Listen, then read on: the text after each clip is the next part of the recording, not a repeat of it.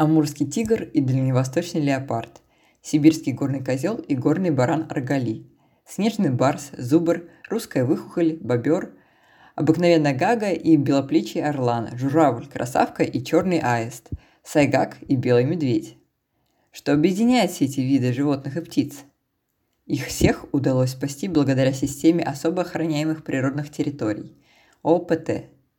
Рассказом о системе ОПТ, а также об экотуризме и эковолонтерстве мы начинаем наши заповедные истории – серию подкастов о заповедниках и национальных парках России. И с вами я, активистка молодежного клуба Русского географического общества Анастасия Овчинникова. Что же такое ОПТ?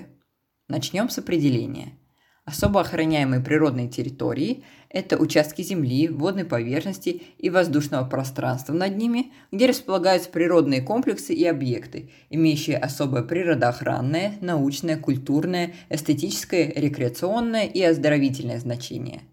Эти участки полностью или частично изъяты из хозяйственного использования, для них установлен режим особой охраны – Заповедники, национальные парки, заказники, природные парки – это все особо охраняемые природные территории, и благодаря их работе места обитания редких животных и растений сохраняются в нетронутом виде.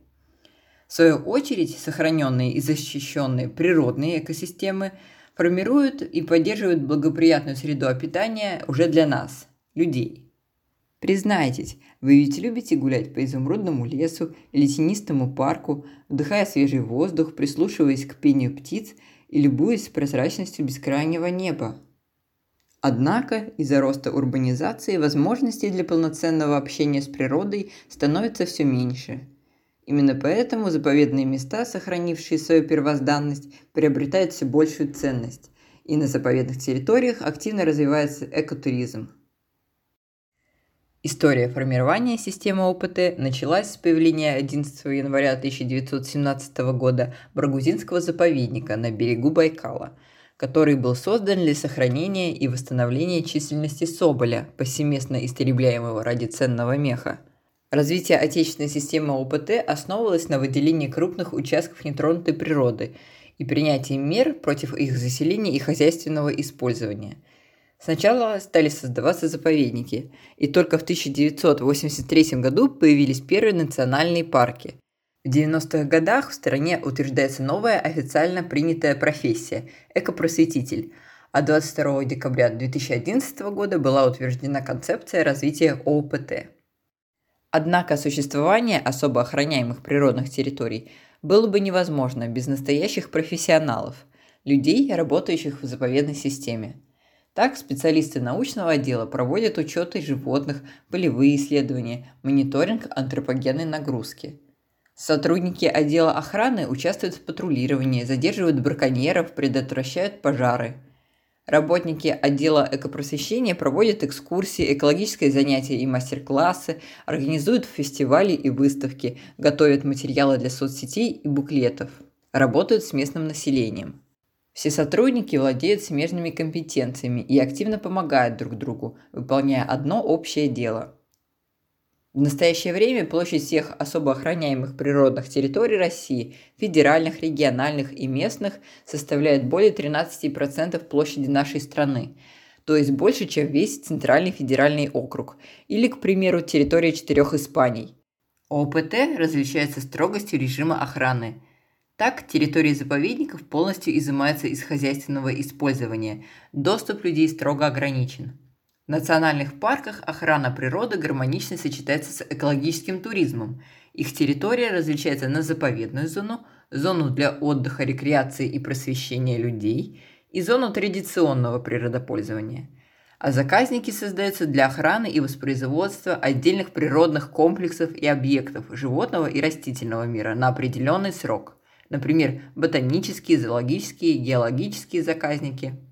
Природные парки, памятники природы, дендрологические парки и ботанические сады – это тоже особо охраняемые природные территории со своими особенностями охраны и правилами экотуризма. Остановимся подробнее на экотуризме. Часто под экотуризмом ошибочно понимают спортивный и экстремальный туризм, походы и любые другие формы туризма в природной среде – Однако отличительной особенностью экологического туризма является то, что он мотивирует туристов, туроператоров и местное население сохранять природу, потому что это выгодно. Туроператоры и местное население материально заинтересованы в том, чтобы туристы снова приехали, а туристы заинтересованы в повторном посещении природного объекта в рекреационных целях. Для ОПТ сотрудничество с местным населением – это возможность передать работы по организации размещения, питания, оказания туристам услуг и прочие связанные с этим заботы местным жителям, а также заинтересовать их активно участвовать в охране природы для привлечения еще большего числа туристов. Также заповедники и национальные парки создают специфичную туристическую инфраструктуру, которая помогает понять ценность природы, но при этом сосредотачивает антропогенную нагрузку только в определенных местах, например, на экотропах. Что же такое экотропы и чем они отличаются от обычных троп? Экологические тропы создаются и обустраиваются с целью экологического просвещения населения через установленные по маршруту информационные стенды или экскурсионную деятельность. Один из ярких проектов в области строения экотроп – это проект «Большая Байкальская тропа», цель которого – создание системы экологических троп вокруг озера Байкал. Одноименная общественная экологическая организация Ассоциация «Большая Байкальская тропа» ежегодно организует работы по строительству новых экотроп силами активистов и волонтеров со всех уголков планеты, а также проводит эколого-просветительские мероприятия, занятия, мастер-классы, выезды и многое другое. На первый взгляд может показаться, что чем больше троп, тем больше туристов и, соответственно, больше нагрузка на окружающую среду. Но на самом деле экотропы помогают сосредоточить туристов в определенных местах, оставив нетронутым остальное пространство ОПТ. Кстати, эковолонтеры Большой Байкальской тропы занимаются не только строительством троп и туристической инфраструктуры, установлением информационных стендов, знаков, но и интеллектуальным волонтерством, созданием, например, экологических настольных игр, а также работают в питомниках и на станциях кольцевания – участвует в посадке леса, восстановлении родников и многом другом. И присоединиться может любой желающий.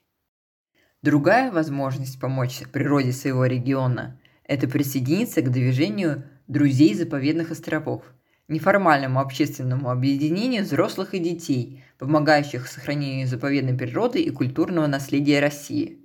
Создана целая сеть клубов друзей заповедных островов – можно найти клуб своего региона и участвовать в его деятельности, а можно открыть свой. Молодежи также будет интересно участвовать в эколого-просветительских лагерях Русского географического общества на территории заповедников и национальных парков. В 2019 году их было организовано более 20. География проекта обширная, от национального парка Куршская коса до Баргузинского заповедника, от национального парка Русская Арктика до Кавказского заповедника – Будущим волонтерам необходимо пройти конкурсный отбор, рассказать о своем опыте полевой жизни, мотивации, пользе для экспедиции и других достижениях. Информацию об эколагерях можно найти на сайте молодежного клуба РГО. Помимо Большой Байкальской тропы, Друзей заповедных островов и молодежных клубов РГО, существует множество других экологических проектов, движений, организаций, которые дают возможность выйти из зоны комфорта, увидеть мир вокруг себя и почувствовать себя полезным. Ведь, участвуя в эколого-волонтерской деятельности, каждый из нас может внести свой вклад в сохранение заповедной природы нашей страны.